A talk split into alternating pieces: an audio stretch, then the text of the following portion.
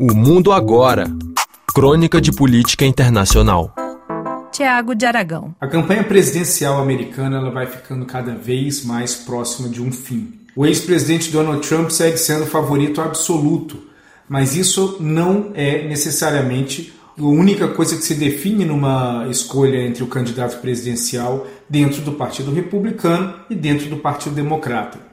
Todos os outros candidatos que disputam essa indicação também almejam outras coisas para além da nomeação presidencial. Vários sabem que não tem chance de ganhar e, mesmo assim, se colocam como um potencial candidato presidencial para poder aparecer, se tornarem conhecidos e, assim, ir fomentando cada vez mais a trajetória política que desejam ter. Historicamente, Vários desses candidatos que ficam para trás dentro da nomeação do partido acabam sendo escolhidos para outros cargos importantes dentro do governo do vencedor, obviamente dentro do seu partido, e que isso ajuda a catapultar a carreira de uma forma ou de outra.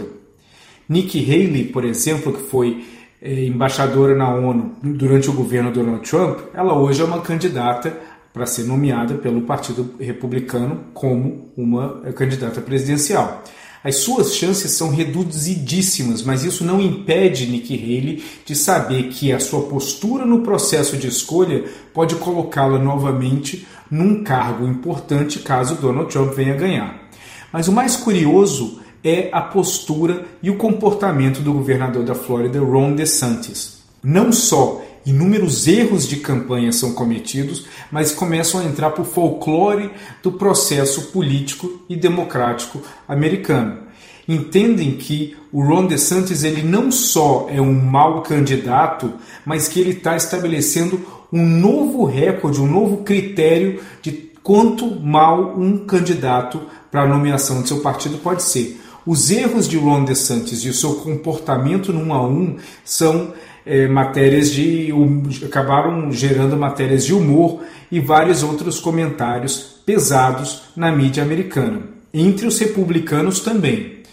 Ron DeSantis ele tem uma postura completamente é, inovadora, para dizer o mínimo, em relação à guerra na Ucrânia, no qual ele considera que é uma guerra desimportante, é apenas uma disputa por territórios no qual não afeta em nada os Estados Unidos.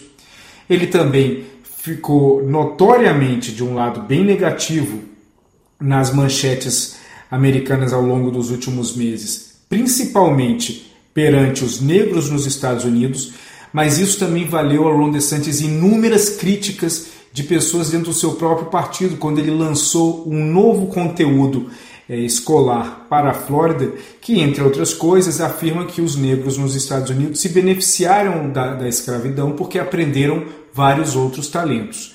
Isso foi muito pesado, muito mal recebido, inclusive por republicanos, e acaba prejudicando muito a possibilidade de Ron DeSantis não só ser um candidato viável como candidato presidencial republicano, mas também para fazer parte de um governo caso Donald Trump venha derrotar o Joe Biden, que deve ser o candidato democrata nas eleições do ano que vem.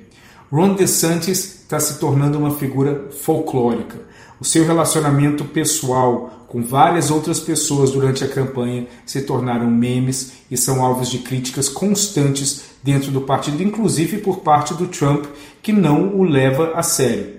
DeSantis é um candidato que representa o que há de mais complexo dentro do Partido Republicano, porque ele acredita que os mesmos deslizes e erros cometidos por Trump, mas mesmo assim colocam Trump na liderança entre os candidatos é, do partido, ele acredita que deveria ter um reconhecimento e um tratamento similar. Mas a diferença é que o Ron DeSantis tem zero carisma, mesmo entre os republicanos mais ferrenhos, e na Flórida ele acaba sendo um governador que tem uma popularidade alta, principalmente pela ausência de outros nomes viáveis dentro do Partido Republicano na Flórida e pela fragilidade do Partido Democrata naquele estado.